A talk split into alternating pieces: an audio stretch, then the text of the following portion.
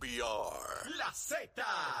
WZNTFM 93.7 San Juan. WZMTFM 93.3 Ponce. WIOB 97.5 Mayagüez. Y a través de la aplicación La Música. Orgullosos de ser la emisora oficial de la historia de la más que canta. India. Sábado 28 de octubre, Coca-Cola Music Hall.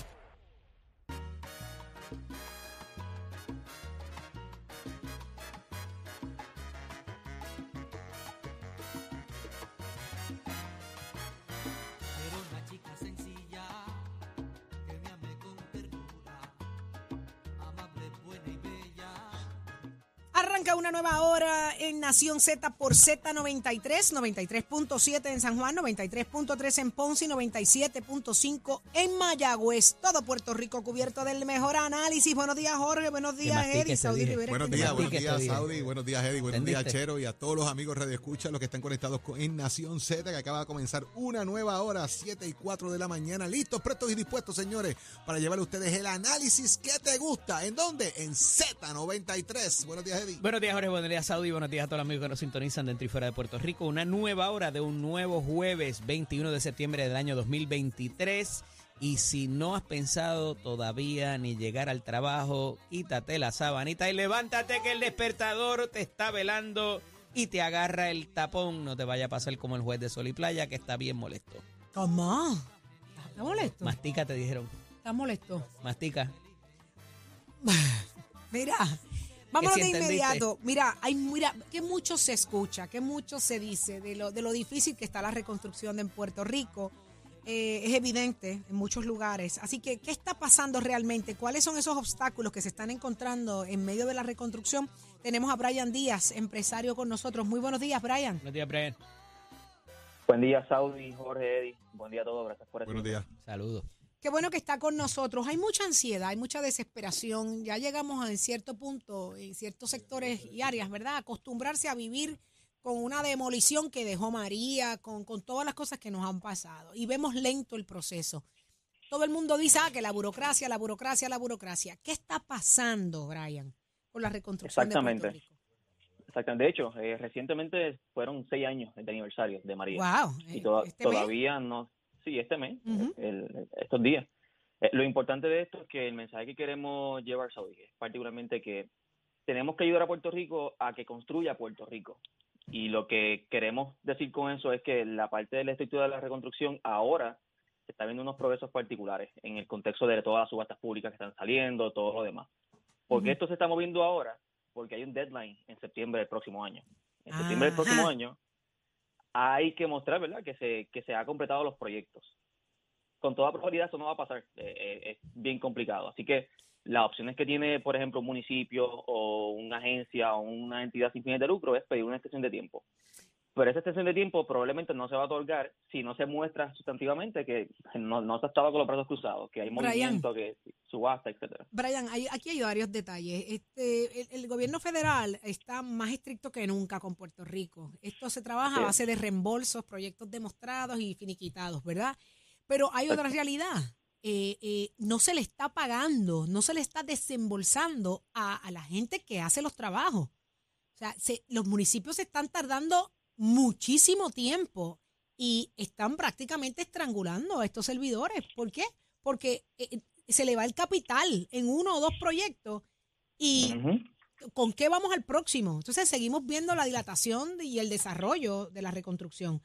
¿Qué se puede hacer si algo? ¿Cómo se, cómo se puede atajar el que los municipios desembolsen o que el gobierno federal le desembolse a los municipios y suelten a los chavos ya para poder seguir trabajando? Sí, cre- creo que dicen el clavo realmente. Eh, si bien es cierto que no hay dinero, pues lógicamente todo esto de María se ha combinado con el problema económico que tenemos en todo Puerto Rico. No es menos cierto que hay, hay varias herramientas que el municipio puede utilizar para poder entonces poder financiar es- esa recuperación. Hay algo bien importante que, que se está trabajando y es que esta misma situación de que los municipios no tienen dinero, no tienen procesos, no tienen, no saben el know-how, ¿verdad? De llevar y que Core 3, en este caso, pues le reembolse los fondos para poder trabajarlo. Hay, una- hay un gran desafío que podemos estar viendo, Saudi. Y es que, como siempre pasa, vienen estas compañías gigantescas de, de afuera Claro. quedarse con, con, con los contratos grandes de Puerto Rico y le subcontratan al, al local y le dan una fracción del contrato Yo te diría solamente que- porque Yo me equivoco, Brian. Todo está diseñado para que así ocurra. Para que el grande, el pulpo grande de afuera, que tiene buen capital, se trague el chiquito. Yo, yo creo que sí. Eh, la realidad es que ahí tenemos una gran oportunidad ahora mismo para que lo- lo- las empresas locales puedan capitalizar a base de eso y que el dinero se quede aquí, o sea, que, se quede aquí el dinero, que se, que se paguen contribuciones aquí, que no se vaya afuera. Entonces, en esta medida, no, si bien es cierto que el municipio, por ejemplo, necesita que se completen los proyectos, no es menos cierto que tenemos que asegurar que, que no sea expensas de que se lleven el dinero de acá, porque si es para aquí, que, que se quede aquí, que se reconstruya aquí y que haya una oportunidad de emprendimiento en el área de la reconstrucción. Qué increíble, qué increíble. Eh, eh, eh, yo creo que todo estaba como orquestado, ¿verdad? Todo estaba como diseñado. Y yo sí creo en las regulaciones, en que todo tiene que ser estrictamente claro, pero vamos a ser realistas, no podemos ser eh, eh, injustos. O sea, si, si, si el gobierno federal no le desembolsa a los municipios, ¿con qué los municipios le van a desembolsar a los contratistas? Así que no vamos a ver una reconstrucción como la que queremos y un año, que es lo que queda, no va a ser suficiente. No va a ser suficiente, Brian. Exactamente. Y el mensaje que queremos llevar, Saudi, es que a nivel de, toda la estructura, Col- Coltrea ha hecho bu- buenas gestiones eh, estos últimos meses. No obstante, es importante que el mensaje se lleve no solamente a adiestrar a la relación empleado-patrono. O sea, siempre, siempre tendemos a trabajar y, y tratar de proveer la información al empleado, que hace falta el empleado de construcción para que las compañías los contraten, pero también es importante llevar el mensaje para que compañías locales se adiestren en este tipo de contratos grandes, porque cuando un contratista va a una, a una subasta pública, le piden miles de documentos, miles, miles de cosas, entonces eh, es complicado para el de aquí. Complicado en, en pa- para el de aquí, Brian. Y te voy a añadir algo. No podemos dejar pasar, y esto va para todos los municipios y los departamentos de finanzas. Se tienen que poner en orden. La dilatación de los procesos, la lentitud para someter cartas. Eso es pide y pide y pide al ritmo de, de- empleados de- del municipio. eh, que están, mire, eh, campeando por su respeto. Es como tan, como que no, no, no sienten nivel la urgencia de, de coger un caso y completarlo de principio a fin. Es como que si ahora te pedí esto, mañana sigo dilatando y le pido otro. O sea, eh, esto está pasando también, y lo digo para lo- los departamentos de finanzas, póngase para su número. Usted como jefe de- del departamento, exíjale a sus empleados. Usted tiene eh, contratistas sacrificados, servidores sacrificados que están poniendo su capital y su dinero y, y dependen de, de cuando le dé la gana a un empleado allí dentro. Así está la cosa, Brian. Me consta porque No, tengo eh. amistades que, que están pasando las negras. Gente que se me ha acercado a decirme, mira, Saudi, esta es mi realidad. Yo, yo quiero trabajar por Puerto Rico, yo quiero ser un proveedor, pero a mí no me desembolsan, a mí no me pagan. Y me piden esta carta hoy y ya te la envié y no la encuentran. O sea, es bien difícil, es bien difícil. Lo veo el panorama bien complicado. Exactamente, y estamos pensando que ese dinero va a estar ahí para siempre, Saudi, y Se es, no es- no es la realidad. Y si no se completa y no se cumple con FEMA, FEMA puede y tiene la potestad de decir al municipio, perdóname, pero tienes que devolverme el dinero.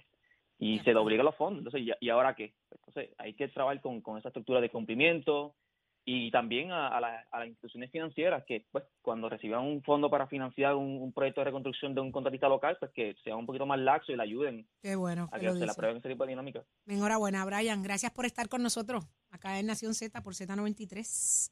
Gracias a ustedes, gracias por recibirme. Esta es la realidad, señores, de la reconstrucción de Puerto Rico. ¿Dónde está Cheito Rivera? ¿Dónde está José, el representante del Partido Popular Democrático? ¿Ya está en línea?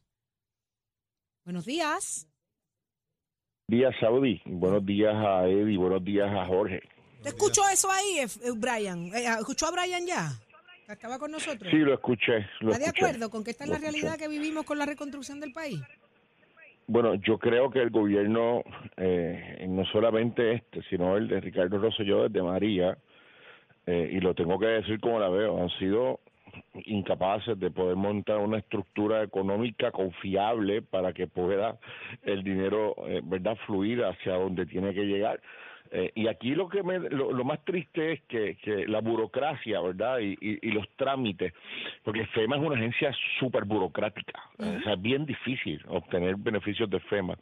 Eh, yo creo que básicamente lo hacen para que la mayoría de la gente cuando hace los reclamos se cansen de primera vez, porque casi el 90% de los reclamos que van de primera intención son denegados. Hay que reclamar segundas y terceras veces para obtener los beneficios. Pero yo creo que, que, que el gobierno no, no, no ha sido capaz, ¿verdad?, de poder entablar durante, de mayo para acá, siete años, una eh, algún tipo de, de estructura para que esto corra más fácil, porque no puede ser que pase una vez y que pase dos veces y que pase veces.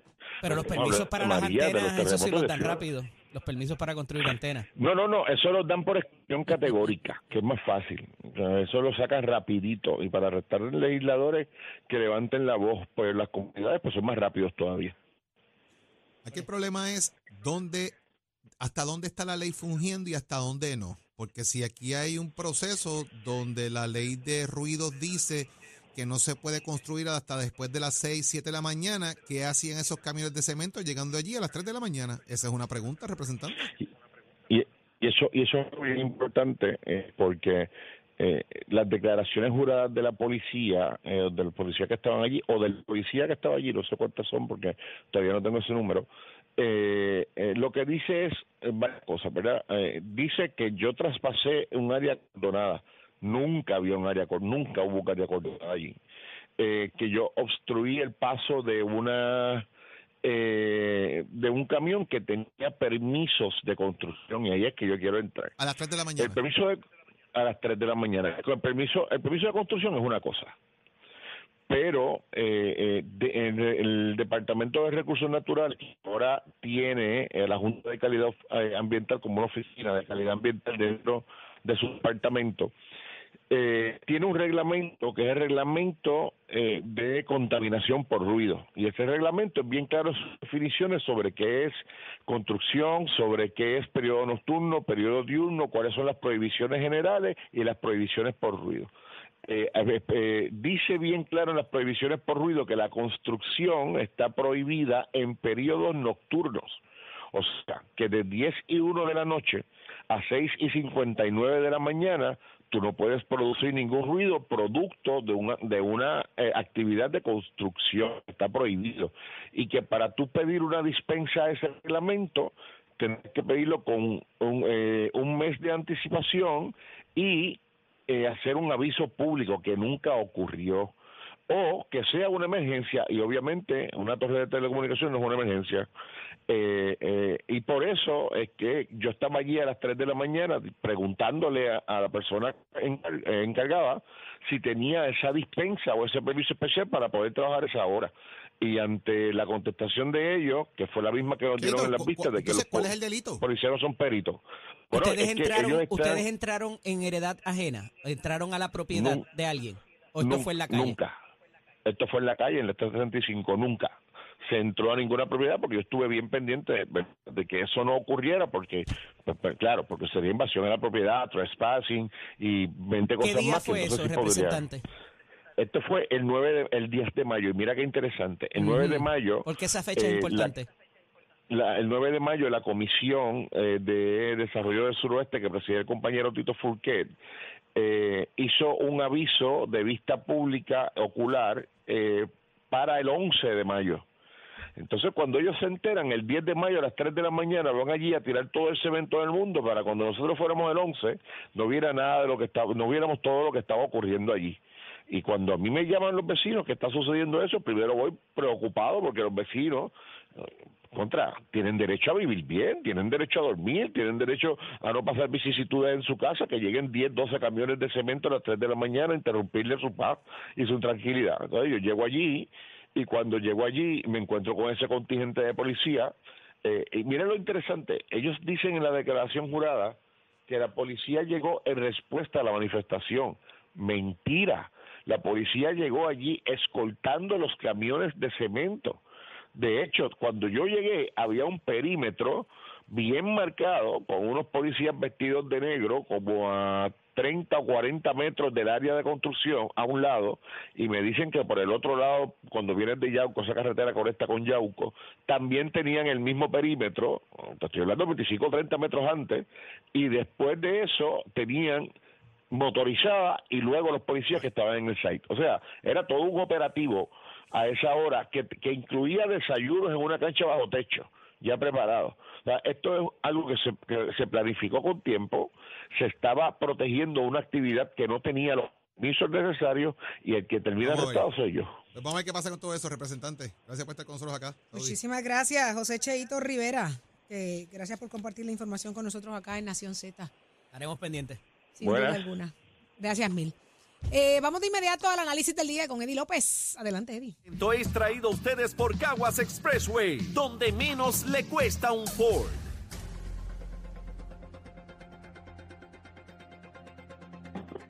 Damos paso al segmento del análisis del día. Como todos los jueves está con nosotros el ex senador Nelson Cruz y el amigo Manuel Calderón y Cerame, a quien ambos le damos la bienvenida. Buenos días. Buenos días para todos. Buenos días a ti, buenos días al ex senador y buenos días a toda la audiencia de Nación Z. Encantado. Bueno, esto está interesante. El juez había dicho, esto lo vamos a resolver hoy. Y eh, hace otra expresión muy particular también, donde dice, lo quiero citar bien, dice, merecemos un premio todos los que vivimos en este país. Con frustración del juez y tras amenaza de que nadie se iba del tribunal sin un acuerdo, eh, sin un acuerdo, las partes del caso, en el caso de permisos ilegales, pujan una fecha para el inicio de los trabajos de demolición. El juez estaba bien molesto y disparó para parte y parte. Y hay muchas cosas aquí pasando en este asunto y esto pudiera sentar un precedente para posibles disputas, no solamente en condominios, sino de vecinos y todo lo demás. Manuel, comienzo contigo en la mañana de hoy. Mira, yo creo que eh, me parece que el propio juez eh, denota una frustración con lo que muchos ciudadanos eh, sentimos cada vez que tenemos que ver que la justicia se tarda demasiado en llegar a su final con los procesos judiciales eh, y las garantías de juicios rápidos eh, de manera constitucional que tenemos los puertorriqueños, pues muchas veces no son como uno quisiera y, y las cosas tardan. Sabemos de pleitos que gente lleva que han tardado años, meses, eh, y, y en este caso, pues no es la excepción. Esto es un caso de alto interés público eh, que ocupó y Jesse continúa ocupando titulares en las noticias. Y ya lo que ha dicho el juez, que ya para el 27 es final y final, y lo que él decida es lo que tiene que suceder. Así que me parece que ya las, ambas partes, tanto los de la Junta de Residentes del condominio Sol y Playa, tanto como la parte del gobierno y la parte demandada y demandante, pues ya están eh, debidamente notificadas de que ya para el 27 tiene que haber una terminación final y lo que él decida se tiene que hacer, es decir, ya si lo que se lo que procede es la demolición de- del muro y de la piscina y de todo lo que se construyó en la zona marítimo terrestre, la Junta tiene que acatar esa determinación final que emite el juez. Señor vigilante Nelson Cruz, aquí hay unos procesos, no solamente del Departamento de Recursos Naturales, sino de otras agencias. Fue citada la Junta de Planificación también. Y parecería que todos esos asuntos administrativos, por decirlo de cierta manera, y los y lo que tiene que pasar, no se no no no ha culminado ese trámite. Eh, el juez va por encima de eso. Vuelvo y recalco qué precedente sienta esto para otros procesos eh, que se den entre condóminos y, y- vecinos. Eh, ¿Cómo lo ves? Bueno, no es un precedente para todo lo que tiene que ver con la zona costanera. El reglamento 4860 es un reglamento que tiene jurisdicción concurrente, no tan solo a nivel administrativo, sino también a nivel judicial. Y qué bueno que este juez decidió meterle mano. El, el problema que nosotros tenemos, y te lo dice una persona que por 28 años ha tenido este escollo y que, como te he dicho en otras ocasiones, tengo sobre 300 mil dólares en multas todavía que no se han cobrado, de casos del 99. El otro día salió un titular que decía que habían querellas del 2020. Nosotros tenemos querellas del 99 y 2000 que todavía al día de hoy no se han visto. Eh, y mi exhortación es, y yo sé que este programa lo escuchan en Justicia y en la Fortaleza, que le asignen a la Secretaría de Recursos Naturales fiscales del Departamento de Justicia para atender los casos, si es que los van a ver administrativos, porque la mayoría de las leyes, aunque sí son procesos administrativos de violaciones ambientales, de los cinco recursos naturales que tenemos en Puerto Rico, muchas de esas leyes tienen jurisdicción concurrente. Y yo creo que es tiempo ya de que volvamos a lo que había antes del 2000, que todas estas leyes ambientales y reglamentos y eran los tribunales. Eh, y en aquel momento Dani Galán, Dani Pagán, eh, secretario de Recursos Naturales al final del término de, Pedro Rosselló, decidió enmendar todas estas leyes que datan algunas desde el 36. pero eh, tenemos que actualizarlo. Por ejemplo, ahora mismo tenemos el reglamento de pesca, por darte un ejemplo, que lleva 25 años sin ejecución y anualmente hemos dejado de perder en ese reglamento sobre 3.7 millones de dólares eh, en, en licencia, que no se ha ejecutado, 25 años sin ejecutarse. Y así por el estilo hay otras leyes más que, que están en vigor y no hemos podido llevarlas a cabo, la ejecución, porque la oficina legal lo que cuenta son con dos abogados. Tú tienes tres- 300 vigilantes a nivel isla, todos sometiendo casos semanalmente. Yo, por ejemplo, cojo algunos cuatro o cinco semanales, multiplícate eso por 300 vigilantes, pues estamos hablando de que hay casos para- varados allí.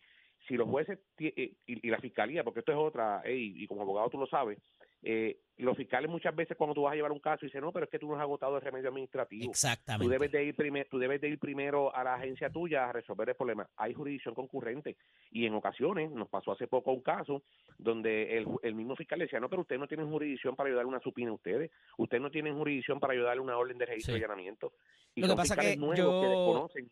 yo creo ahí, ¿verdad? Que hay unos procedimientos que tienen que ver con la conservación de los recursos naturales y que el juez, ante su insatisfacción y su hastío, eh, pudiera provocar de que ese expediente pueda ser revisable más arriba y cogerse un segundo tutazo con esta situación. Agradecido de que est- estén con nosotros eh, en la mañana de hoy. Hablaremos la próxima semana, Dios mediante. Un abrazo.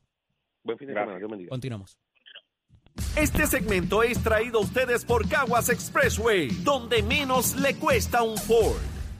Noticias, controversias y análisis. Porque la fiscalización y el análisis de lo que ocurre en y fuera de Puerto Rico comienza aquí, en Nación Z. Nación Z por, por Z93. Ya está listo Tato Hernández, somos Deportes. Arriba, mamá, arriba, mamá, arriba, Titi Saudi. Muy buen día para todos. Sato Hernández, Nación Z, somos deporte por aquí por el 93.7 de la Z. Vámonos con el béisbol y República Dominicana, que mira lo que está pasando, mis hermanos dominicanos. El comisionado de Major League Baseball, Rod Manfred, recibió en esta semana en sus oficinas principales de la organización al presidente de la República Dominicana, Luis Abinader Corona, con el objetivo de seguir afianzando relaciones con el principal país productor de talento en el béisbol. De acuerdo al comunicado publicado por la presidencia de la República Dominicana, Manfred y Abinader discutieron asuntos de importancia relacionados con la industria del béisbol en el país caribeño, la única nación con presencia de academia de las 30 organizaciones fuera de los Estados Unidos. Así que ya usted sabe, Óigame, Puerto Rico debiera imitar esto, aunque sea con algunas cinco o seis escuelas adicionales, pero a veces un poco lastimoso que las que tenemos no las ayudamos. La reunión sirvió como una oportunidad de abordar temas de relevancia mutua y reafirmar el compromiso del gobierno de los amigos dominicanos en apoyar el desarrollo y el crecimiento del béisbol en el país. Así que ya usted sabe cómo hacemos para dejársela caer y de que un saludito a mi pana Eugenio Genio Aponte, que va a camino al trabajo ahí que está en la sintonía de Nación Z. Oigan, usted se entera aquí para acontecer deportivo en Somos Deporte con el auspicio de Mestre Escuelas que te informa que estamos ya en el proceso de matrícula para nuestras clases que comienzan en noviembre. Usted puede llamar al 787-238-9494.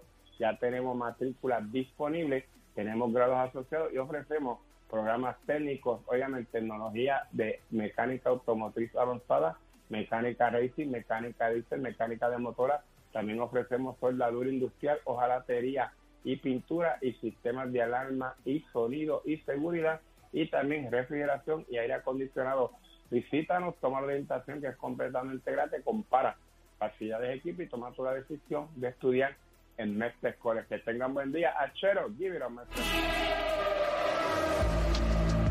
Buenos días, Puerto Rico. Soy Emanuel Pacheco Rivera con el informe sobre el tránsito. A esta hora de la mañana todavía siguen ataponadas la mayoría de las vías principales de la zona metropolitana, como la autopista José de Diego entre Vega Alta y Dorado y desde Toa Baja hasta la área de Atorrey en las salidas del Expreso Las Américas. También la carretera número 2 en el cruce de la Virgencita y en Candelaria en Toa Baja y más adelante entre Santa Rosa y Caparra.